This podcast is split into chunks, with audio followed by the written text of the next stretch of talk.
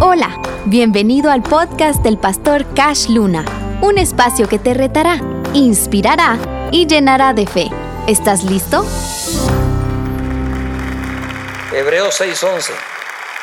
Pero deseamos que cada uno de ustedes muestre la misma solicitud hasta él. A ver, leamos esa frase de nuevo, todos juntos. Pero deseamos que cada uno de vosotros muestre la misma solicitud hasta él fin, para plena certeza de la esperanza. Voy a seguir. A fin de que no os hagáis perezosos, por favor, léalo tal y como fue escrito, no le pongo otras palabras, sino imitadores de aquellos que por la fe y la paciencia heredan las. Di conmigo, yo debo imitar a personas que tengan fe y a personas que tengan paciencia. Y ojo, porque cuando Dios hizo la promesa a Abraham, no pudiendo jurar, todo el mundo diga jurar, por otro mayor juró por sí mismo diciendo, este es el juramento de Dios, de cierto te bendeciré con qué? ¿Cuántos quieren un abundante y bendecido 2024? ¿Te bendeciré con qué? ¿Con qué? Y te multiplicaré grandemente y habiendo esperado con paciencia, alcanzó la promesa. 11 de nuevo, pero deseamos que cada uno de ustedes muestre la misma solicitud hasta él. Si Abraham no muestra la misma solicitud todos los días hasta, el último día, no alcanza la promesa. No es cuestión si Dios se tarda o no, es cuestión si vos aguantás hasta que Él llega y lo hace. ¿Me, estoy explicando? No es una cuestión de la fidelidad de Dios y hasta lo juró que lo haría. Es una cuestión si tengo la paciencia para seguir esperando hasta que Él lo haga. Se te va la paciencia de que Él lo va a hacer cuando simple y sencillamente dejaste de creer y de confiar en Él. O sea, no nos hagamos bolas. Decimos que confiamos, pero en el fondo muchos no lo hacen. ¿Mm? Ya Dios no lo va a hacer. O como decía Juan Diego, ¿verdad? Cuando el app se tarda en cargar, ya no sirve. Bien, sí sirve, pero vos no puedes esperar tres segundos. Tres segundos más ¿verdad? La generación de hoy quisiera que los hijos nazcan mañana, se engendren hoy y nazcan mañana. Eso de los nueve meses no va conmigo. Pero aunque no va contigo, te lo tenés que aguantar allá adentro nueve meses. Entonces mira lo que quiero decir ahora. A mí me encanta hablar de deportes, porque de los deportes se aprende mucho. Pablo citó los deportes, ya lo voy a decir más adelante. La liga española de fútbol es la liga más vista creo que del mundo. Hasta sus horarios están para que todo China lo mire, etc. Es la liga más vista. Son 20 equipos. Entonces, si son 20 equipos y juegan un partido de ida, como se dice, y un partido de vuelta, juegan contra los otros 19, juegan 38 partidos. Pongan eso en mente, por favor, 38 juegos. De esos 20 equipos, cuatro, los primeros lugares clasifican para la Champions. O sea, ahora tienen que jugar un torneo o un campeonato extra al de la liga. A la vez, si son los primeros siete, no solo los cuatro, los siete, van a, otra, a otro campeonato europeo.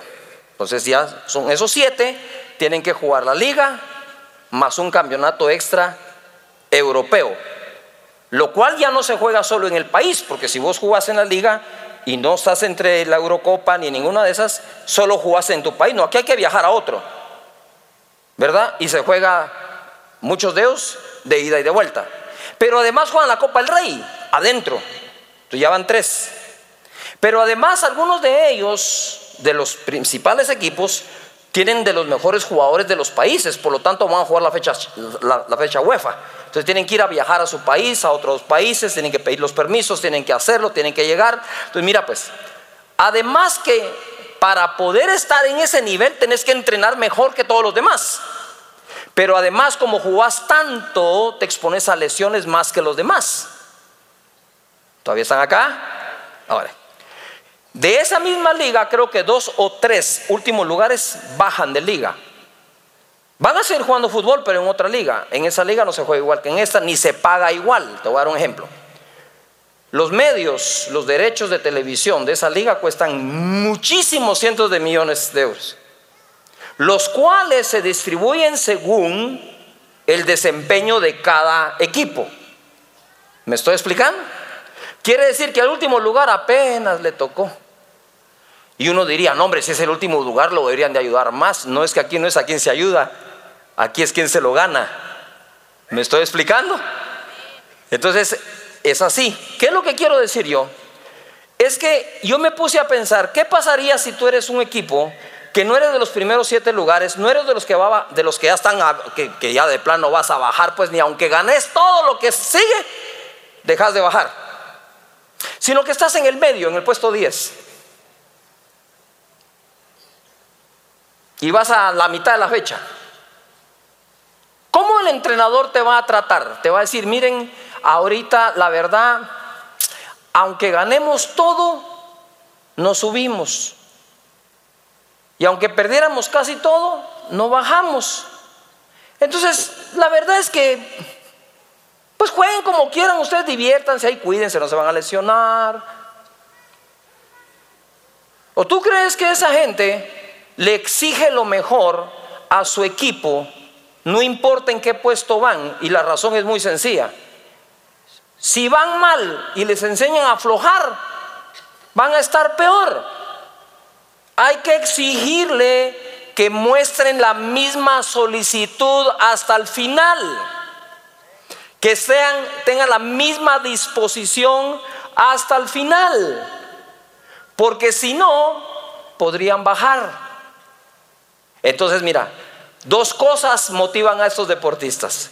O ser el campeón, mínimo estar entre los primeros siete, mejor si son los primeros cuatro, y la otra motivación, ¿cuál sería?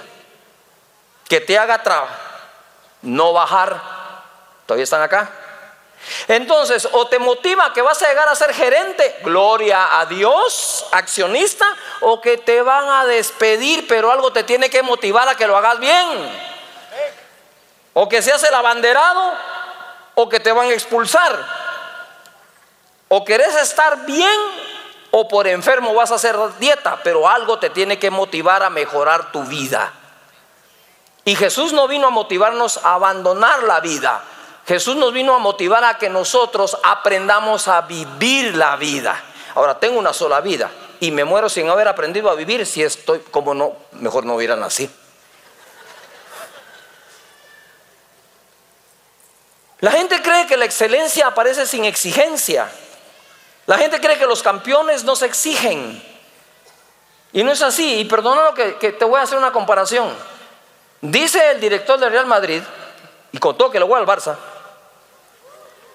Dice el director del Madrid que cuando Cristiano Ronaldo jugaba ahí, él tocaba los motores de los carros cuando llegaba al parqueo y el más frío de los motores es el que había llegado primero, era el de Cristiano. Pero cuando se iba, ya se habían ido todos los carros, menos el de Cristiano. ¿Qué estaba haciendo? Practicando tiros, practicando penaltis, haciendo estiramientos para no lesionarse. Es que no puedes que a todos les vaya igual si un tipo entrena así y los demás están de parranda. Y ojo, por lo tanto, estarte comparando con otros es vano. Tú compites contigo mismo. Si das lo mejor o no. Si hiciste lo mejor o no. Si te quemaste las pestañas estudiando o viendo televisión. Pero los resultados en la vida son en la mayoría consecuencia de lo que hemos sembrado, de lo que hemos hecho, de cómo hemos trabajado, si hemos trabajado bien o hemos trabajado mal. ¿Sí? Y eso lo aplico al pastorado. Yo doy conferencias a pastores y hay una que me encanta, una pregunta que les digo. Digo, ¿cuántos creen que los hombres de Dios deben de vivir bien? Todos dicen amén. Yo digo, yo no creo eso. Ay, ¿cómo va a creer usted debe vivir bien el que trabaja bien? O tú porque ya tenés el título y decís, soy abogado, ahora sí me va a ir bien. Mi sombrero, no has empezado ni la carrera. El hecho que lo tengas no dice que vas a hacerlo bien o que vas a trabajar bien. ¿Me estoy explicando? Si hay un montón de abogados en el bote. ¿O no? Maestrías en finanzas, perdiendo sus propiedades por no saber manejar las finanzas, de maestría en finanzas.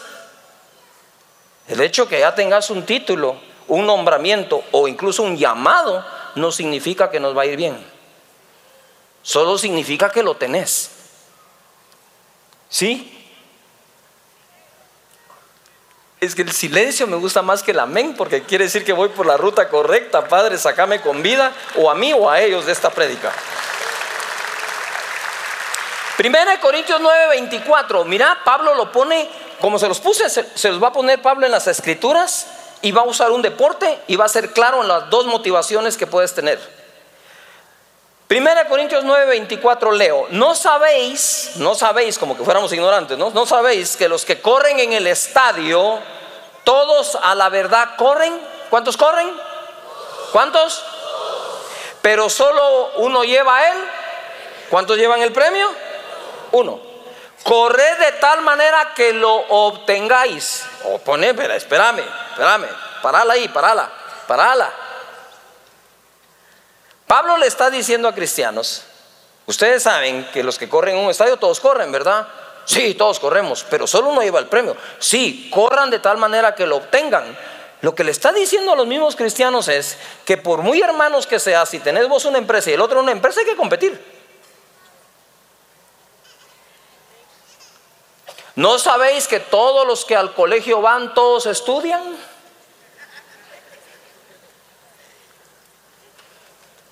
Pero solo uno, solo uno lleva el primer lugar. Uno. Estudien de tal manera que lo obtengan. Lo que le está diciendo a todos, todos estudien como que ustedes es el, es el que va a ganar todo, el que va a tener las mejores notas, el que va a ganar el campeonato, el que va a ganar la carrera, o sea, Pablo no es, no es de la idea de participemos, Pablo es la idea de ganemos. Yo me recuerdo que un día encontré a Juan Diego, estaba llorando, pequeño, él está en primaria creo, estaba llorando, y le digo, hijo, ¿qué te pasa? ¿Pero qué te pasó? Eh, que fui a jugar fútbol, que te golpeaste, te lesionaron. No, me dijo, perdimos. Yo le dije, ¿te sentís mal? Sí, me dijo, estaba llorando, sí. ¿No te quieres sentir así? No, entonces gana, le dije.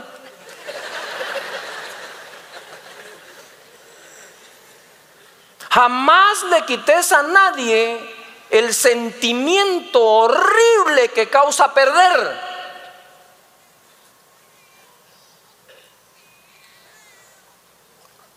¿Qué está diciendo pastor? Que no puedes acostumbrar a la gente a decir, no, mira que no te duela perder. Lo importante fue jugar. Mi sombrero, lo importante es ganar. ¿O cómo quieren que lleguemos al mundial?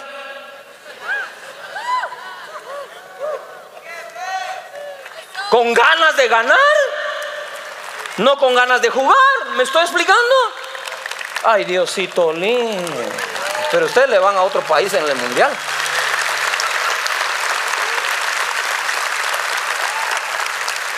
¿Qué es lo que quiero decir yo? Es que nosotros a veces cometemos el error de enseñarle a nuestra gente a perder.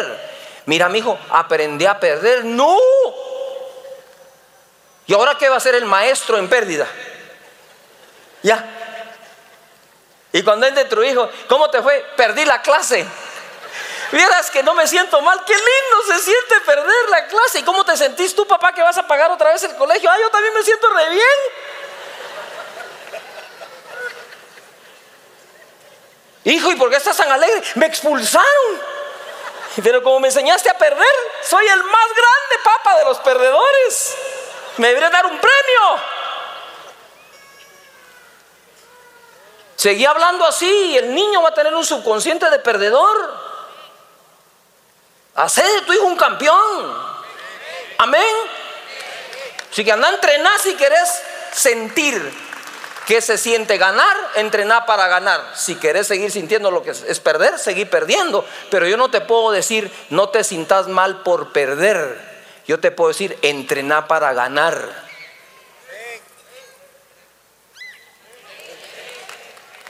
No podemos ser indoloros o indolentes ante lo que nos pasa.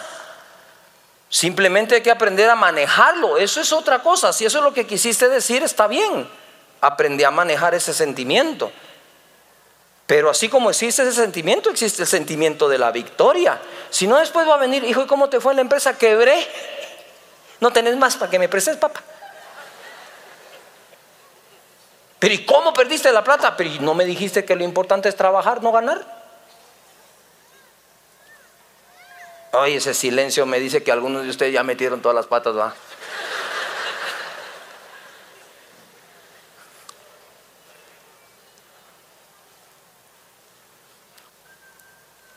¿Sí o no?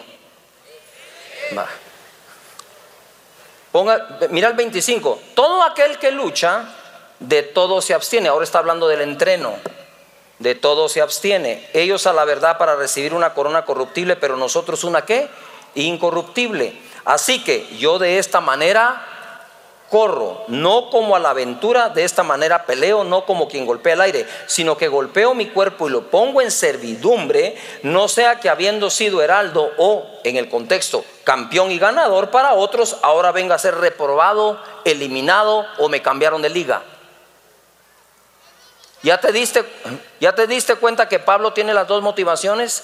Corran de tal manera que obtengan el premio. Pero de una vez le digo, háganlo de tal manera que no terminen eliminados. Ahora entonces pregunto yo,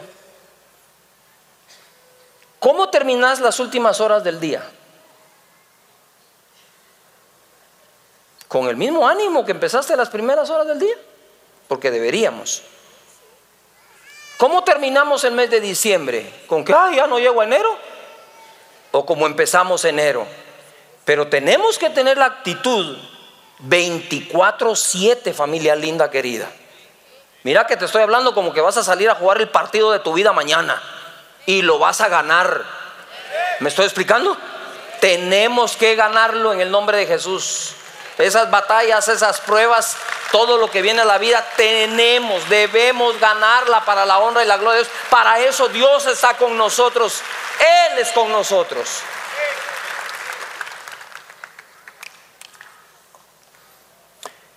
Lucas 18.1. También le refirió Jesús una parábola sobre la necesidad de orar. ¿Y qué dice ahí? Y no, orar siempre y no desmayar. Diciendo, había en una ciudad un juez que ni temía a Dios ni respetaba a hombre. Y había también en aquella ciudad una viuda, la cual venía a él diciendo, hazme justicia de mi adversario. Y él no quiso por algún tiempo, pero después de esto dijo, dentro de sí, aunque ni temo a Dios, oí, ni temo a Dios, ni tengo respeto a hombres, sin embargo, porque esta viuda me molesta, le haré justicia, no sea que viniendo de continuo me agote la paciencia. Y dijo el Señor, oí lo que dijo el juez justo. ¿Acaso Dios no hará justicia a sus escogidos que claman de día y de noche? ¿Se tardará en responderles? Os digo que pronto les hará justicia, pero cuando el Hijo del Hombre vuelva o venga, hallará fe en la tierra. Pongan atención, el juez dice, ni temo a Dios, no respeto a Dios, no respeto a los hombres, pero con tal de que no me sea molesta, le voy a hacer justicia. ¿Quiere decir que esta fórmula funciona hasta con los que no respetan a Dios?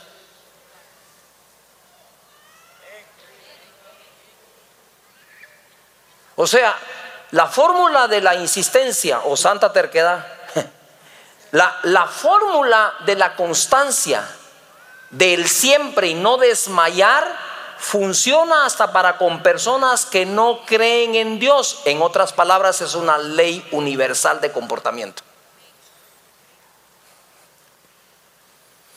Ahora bien, Él dice de día y de noche.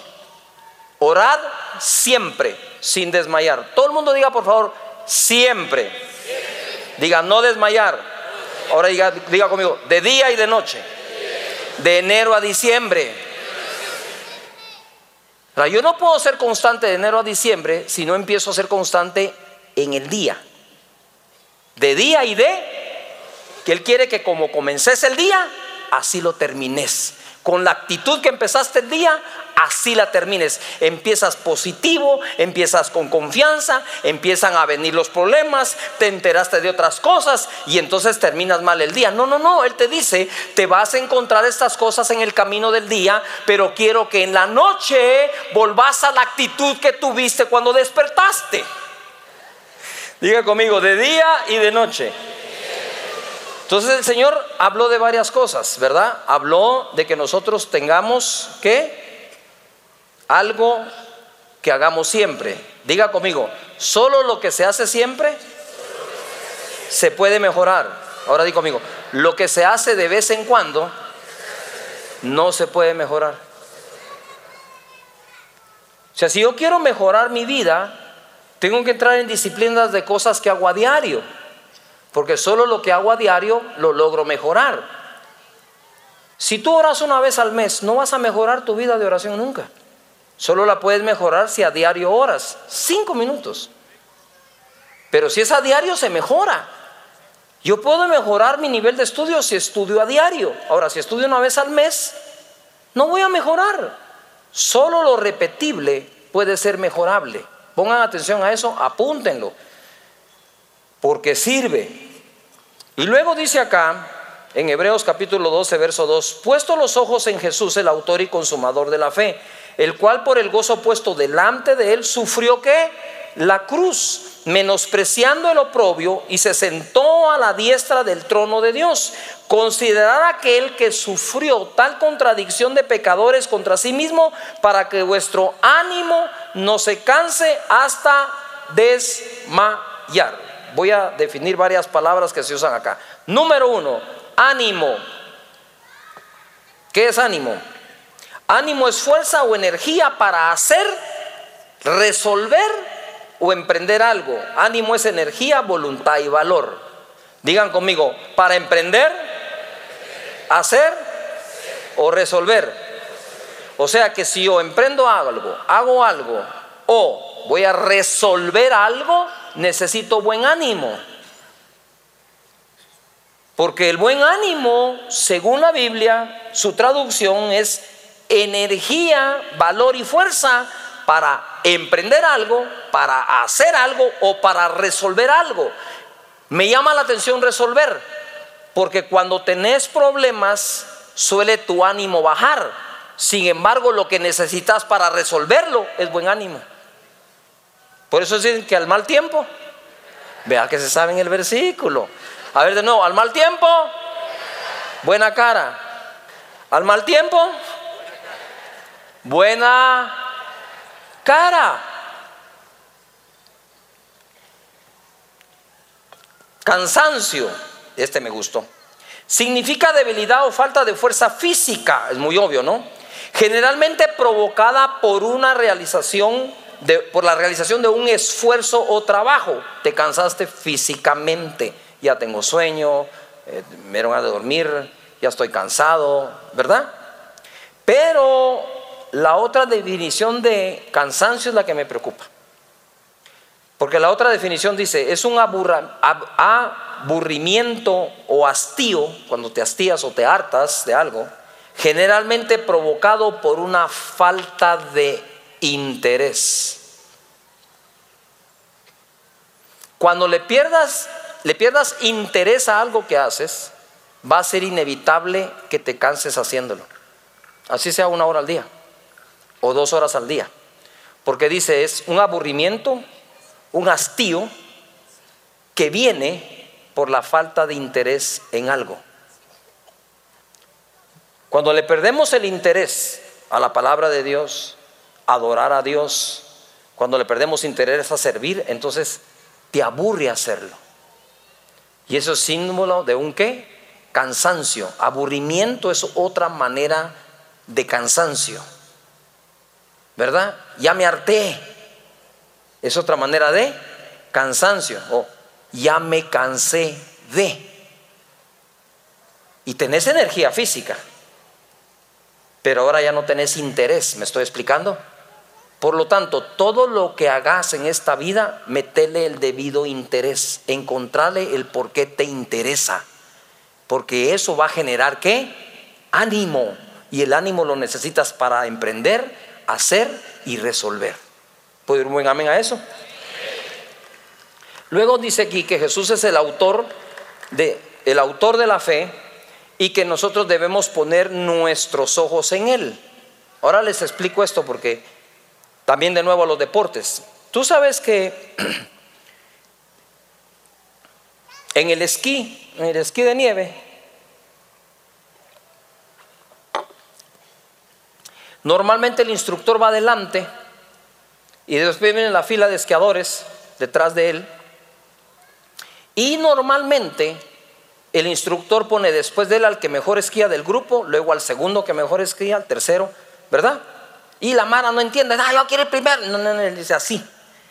Y a veces no te dicen por qué, porque ellos guardan muy bien sus secretos de cómo enseñar un deporte que produce mucho miedo y produce ansiedad. ¿Verdad? Entonces, yo que todo lo pregunto, entonces yo pregunto por qué, porque yo le pregunto al, le pregunto al, que fue nuestro instructor, le digo, mira, necesito hacer una pregunta.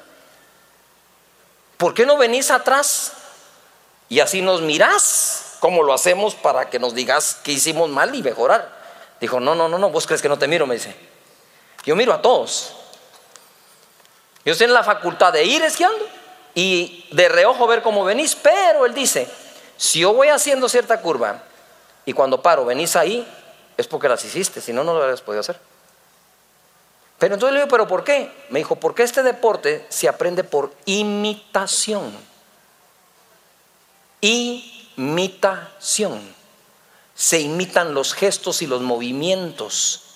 Y cuando dice aquí, puestos nuestros ojos en el autor y consumador de la fe, es porque Jesús no viene detrás, Jesús va adelante esperando que sigamos sus pisadas y sus pasos tal como Él las da.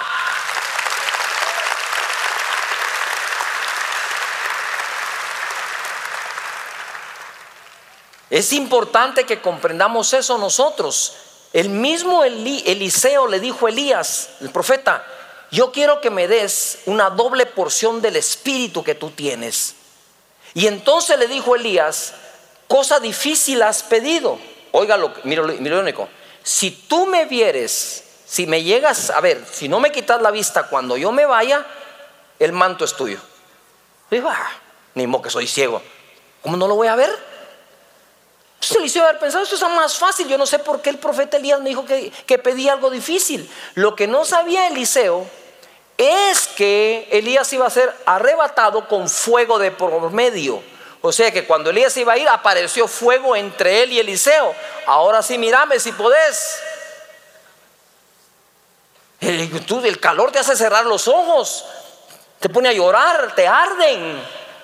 Y Eliseo mantuvo las pepitas de los ojos bien abiertas y dijo, a este no lo pierdo de vista porque el manto tiene que ser mío.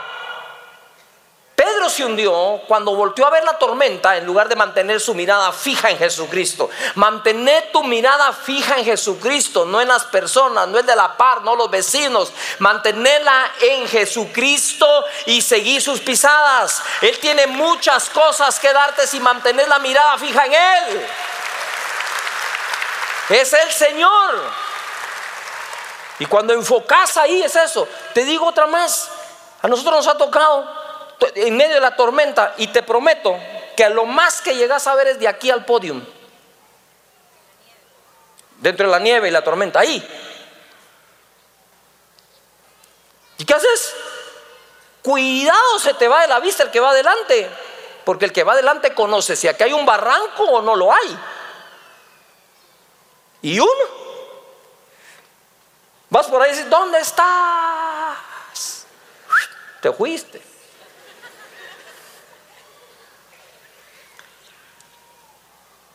Y cuando llega, es que, es que, cuando llega la tormenta le dicen, no, vamos, ¿que qué? Vamos, ahí es donde se aprende.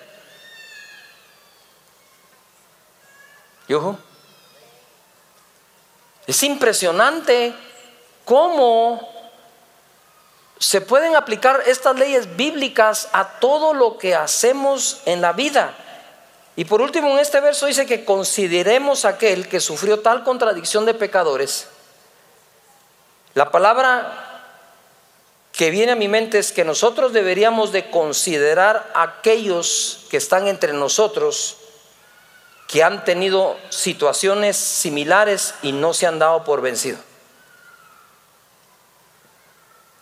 Que los consideremos, de ellos podemos qué? Aprender mucho. Dice la palabra de Dios en Romanos 4:19. Y no se debilitó, está hablando de Abraham, no se debilitó en la fe al considerar su cuerpo que estaba como ya muerto, siendo casi de 100 años o la esterilidad de la matriz de Sara. Considerar significa reflexionar con atención y detenimiento para formar una opinión sobre algo.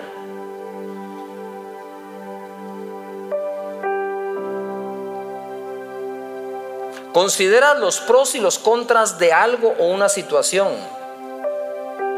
¿Debo considerar una tercera opinión? Al considerar lo extremo podría, podría verse afectado lo interno, lo externo, perdón. Al considerar lo externo se puede afectar lo interno. Y el problema de Abraham y Sara se resolvía de adentro hacia afuera y no al revés.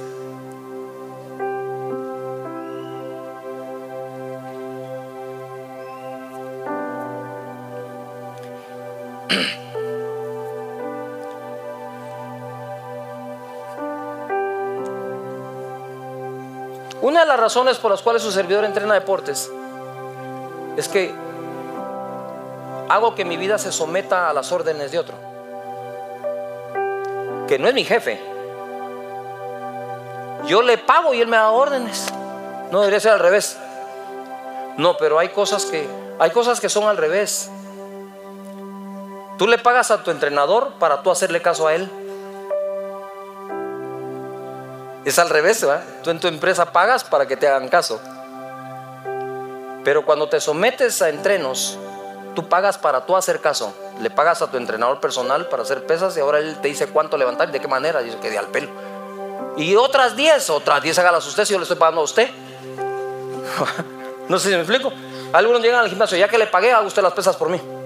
Y la dieta también. Entonces, es importante que en tu vida aprendas a buscar cosas donde tengas que someterte a la obediencia de alguien más, aun cuando a ese tú le pagues, pero tú le vas a hacer caso.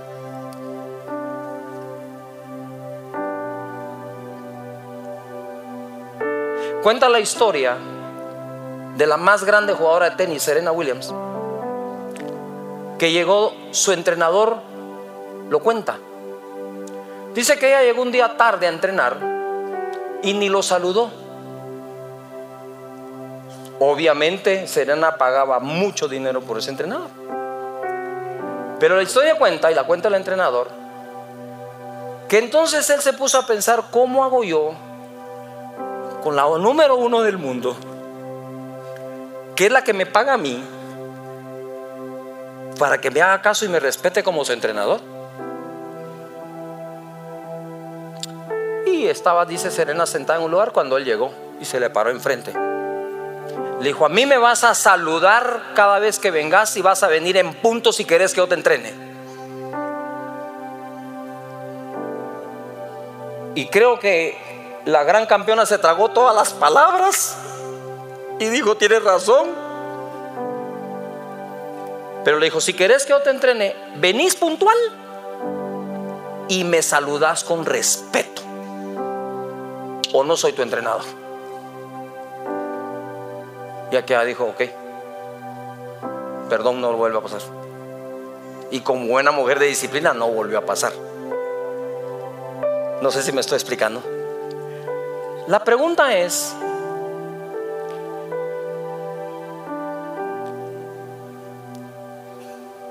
¿qué hacemos nosotros con las situaciones? Viene Abraham y no consideró su cuerpo como ya muerto para creerle a Dios que podía tener un hijo. Pero para llegar a tener la promesa tuvo que tener fe y paciencia, o sea, constancia y la misma solicitud hasta el último día, hasta el fin. Mis hermanos, entonces voy ahorita a como comencé. ¿Será de la época o es del carácter? Es del carácter.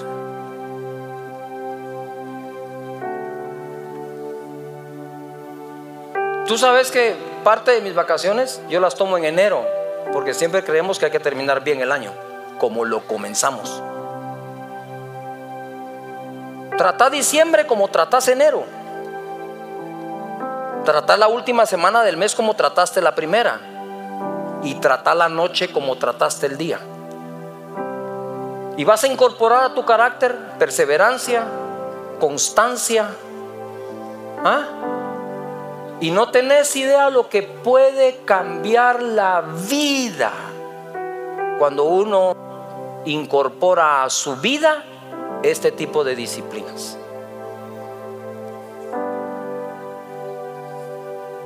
No sé si me expliqué.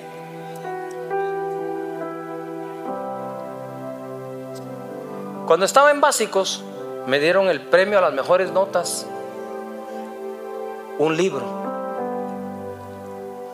No, hombre, si ya leí un montón de hijitos, me dieron otro. Me dieron un libro y mi mamá estaba esperando la medalla porque dieron medalla por todo. A mí no me dio medalla, sido en primer lugar. Y el director dijo: eh, Carlos Luna tiene aquí el premio al pero no va a tener medalla por la conducta. Porque yo sí me pasaba freando la pita toda la clase. Y mi mamá me dijo: Pero me pediste notas, notas te di, le yo, así que agarra la onda. ¿Verdad? Y a veces la gente me dice, ah, no debería bromear cuando predique, pues y así soy.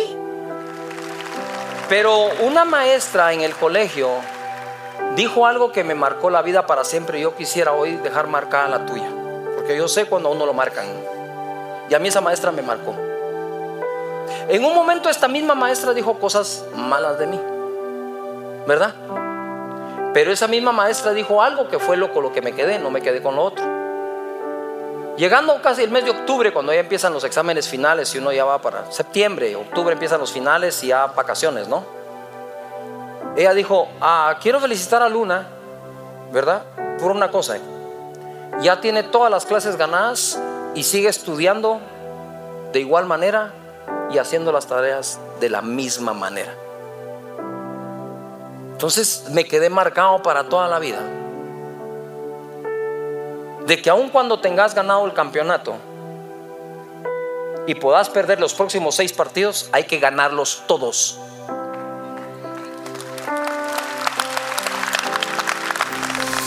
Gracias por unirte al podcast del pastor Cash Luna.